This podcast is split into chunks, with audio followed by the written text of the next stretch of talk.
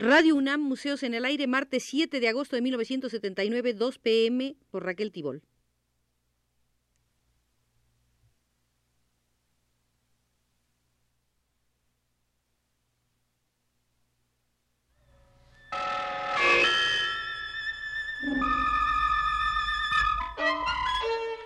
Radio UNAM presenta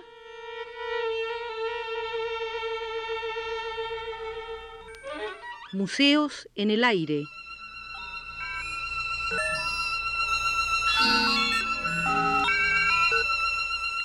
Programa a cargo de Raquel Tibol.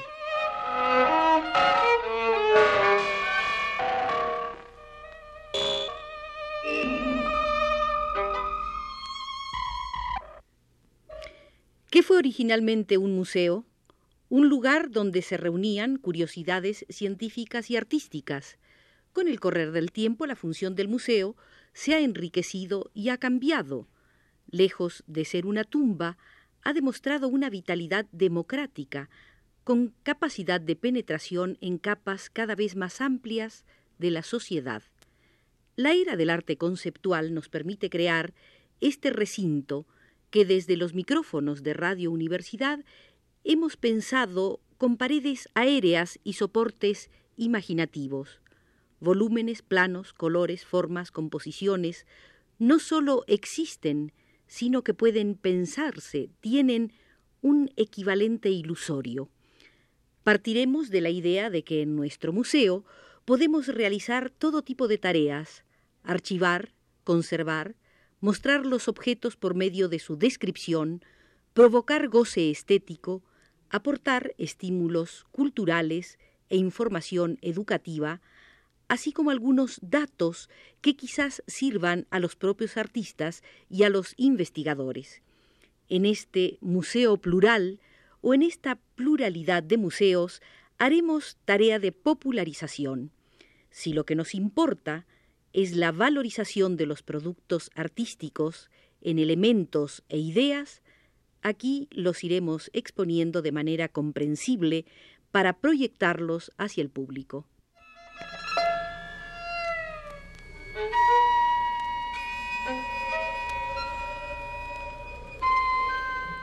La enseñanza del arte en México ha pasado, tal como está sucediendo actualmente, por momentos críticos.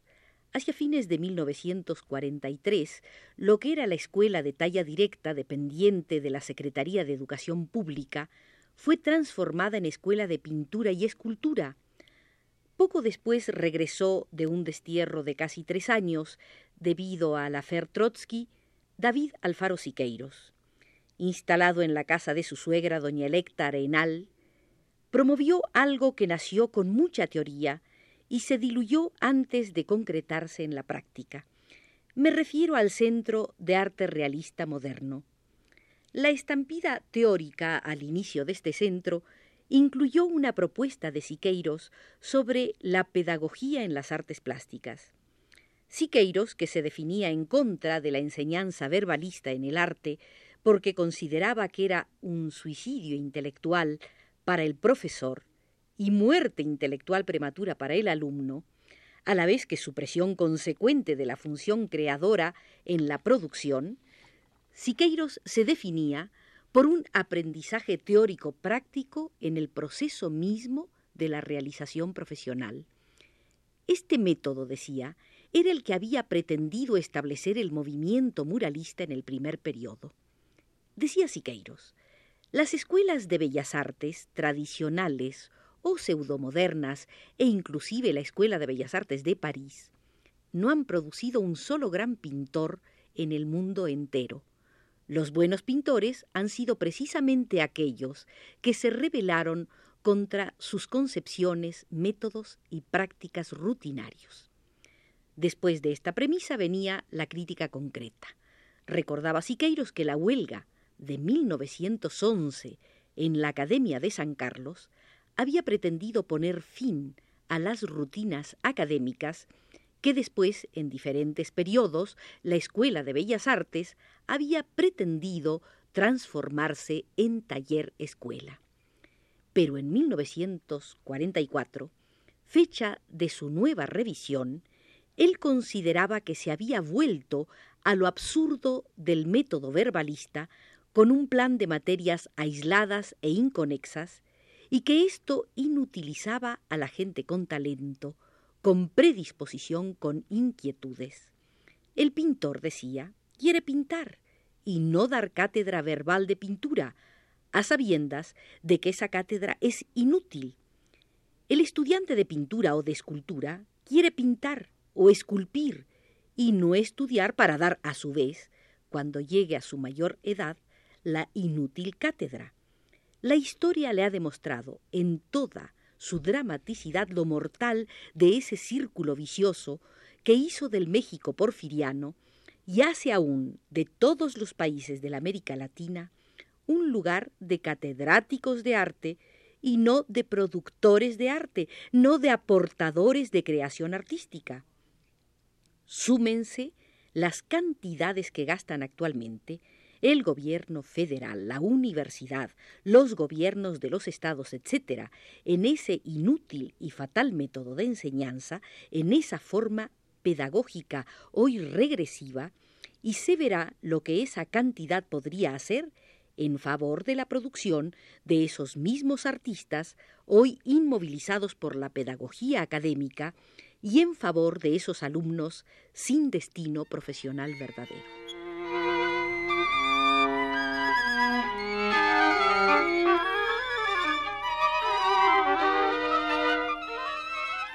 Siqueiros habló y se armó la tremolina. José Clemente Orozco le dijo al periodista Carlos Vargas, quien reporteó toda la polémica.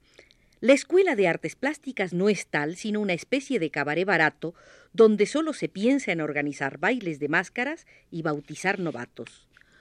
Cuando el reportero le preguntó al muralista del Hospicio Cabañas por qué pedía la desaparición de las escuelas de artes plásticas, Orozco respondió Mire, los jóvenes artistas que desean una orientación, un consejo, una verdadera enseñanza para desarrollar sus facultades de expresión plástica, para hacerse de una profesión definitiva que les permita continuar su vida espiritual y material, se encuentran en México con el vacío, con una serie de comedias y farsas al servicio de pequeños intereses de vividores con una fementida escuela de artes plásticas que no es tal, sino una especie de cabaret barato, donde solo se piensa en copiar diariamente la misma naturaleza muerta, el mismo desnudo con el brazo o la pierna en igual posición y el claro oscuro de siempre que parte de la misma ventana desde hace más de cuarenta o cincuenta años. Cuando ya aburridos y desesperados, los noveles pintores se lanzan al campo, hay quien le señala todavía el mismo árbol y el mismo indio que han pintado generación tras generación.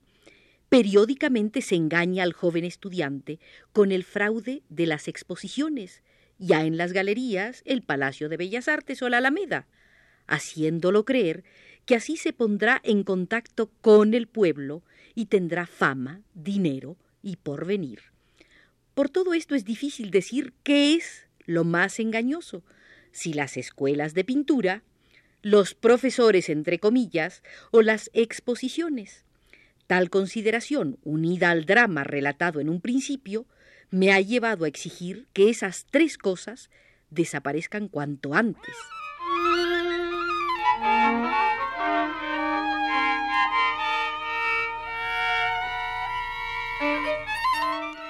Cuando la polémica se propagó y comenzó a preocupar a muchos, el director de la Escuela Nacional de Artes Plásticas de la UNAM, Salvador Toscano, propuso llevar la discusión a una mesa redonda.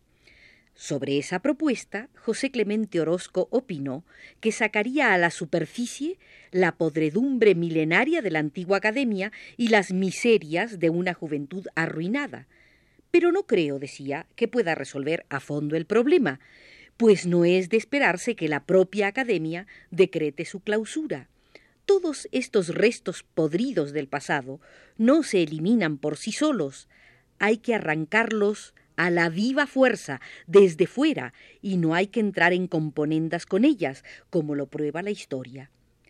Carlos Vargas le preguntó entonces a Orozco cuál era según él la solución definitiva, Y el genial artista le respondió, lo único que puede devolver al arte su función humana y social y guiar verdaderamente al principiante para que conozca el oficio de la pintura, lo único que acabará con los que solamente pretenden divertirse en una bohemia estúpida de bailes de máscaras y francachelas de alcohol y marihuana, serán los talleres, en donde se trabaje como en una carpintería o herrería cualquiera, en donde haya una responsabilidad individual, un trabajo definido, un objeto determinado de utilidad práctica y real.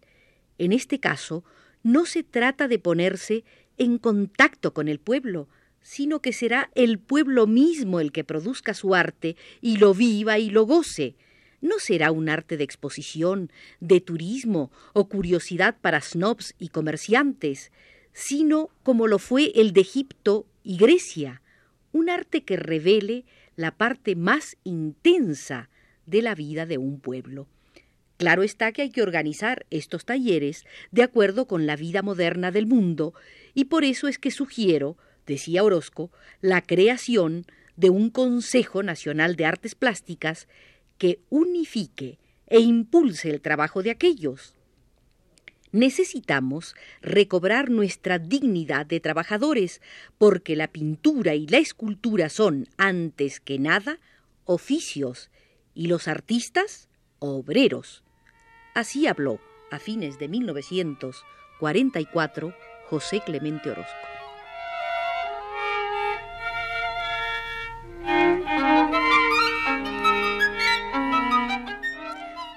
Su parte, María Izquierdo estaba de acuerdo en seguir la discusión en mesa redonda, aunque se permitía sospechar que daría oportunidad a los tres genios, decía ella entre comillas, de la pintura para continuar el autobombo que con tanto talento saben manejar. Ella proponía que mejor se llevara a cabo un Congreso Nacional de Artistas y Pedagogos en el que solamente se presenten ponencias sobre problemas técnico-pedagógicos de la plástica mexicana y no se permitan frases insultantes o discusiones inútiles para descubrir al pintor más genial. También Rodrigo Arenas Betancourt entró a la discusión. Nadie puede negar que el arte mexicano está naufragando en el tremendo caos teórico, decía, pero los pintores que hoy pretenden acabar con esa situación son los directos culpables de su existencia.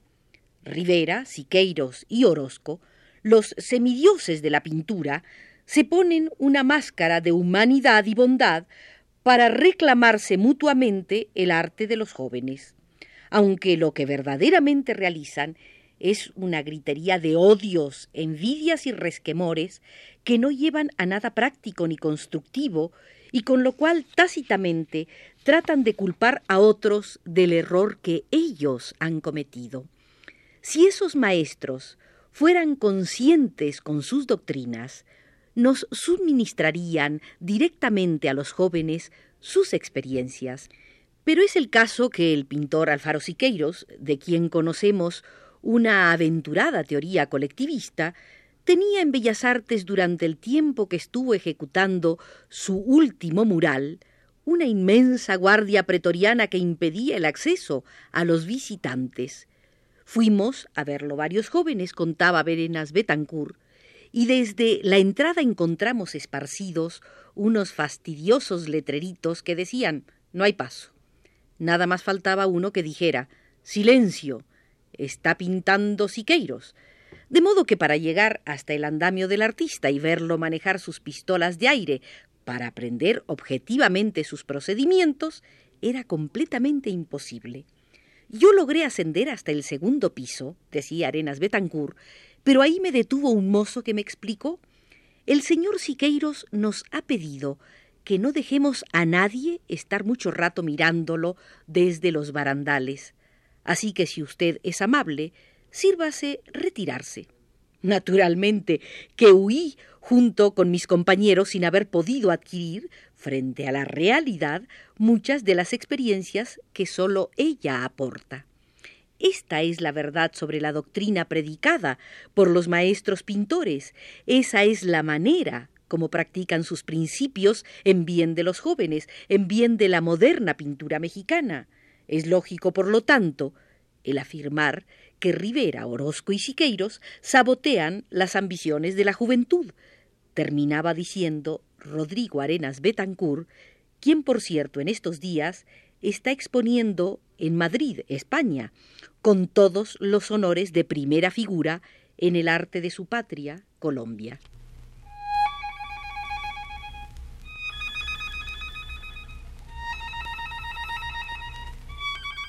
Y Terció Rivera. Hay que situar la discusión en un plano real, con claridad y corrección. La expresión plástica es un don humano, un lenguaje, exactamente como la palabra. No todos los hombres y las mujeres son oradores de genio, pero todo ser humano es capaz de exponer, por medio de la palabra, todas sus sensaciones, emociones e ideas. Igual acontece con el lenguaje plástico y gráfico. Bueno, por hoy clausuraremos la sala de documentación de este Museo Mexicano y si a ustedes les parece, la volvemos a abrir el próximo martes, pues queda mucho de interés por revisar en esta polémica sobre la enseñanza artística en México.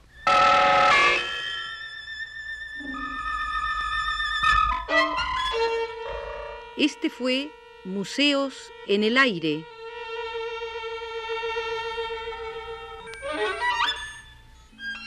Programa a cargo de Raquel Tibol que se transmite todos los martes en punto de las 2 de la tarde.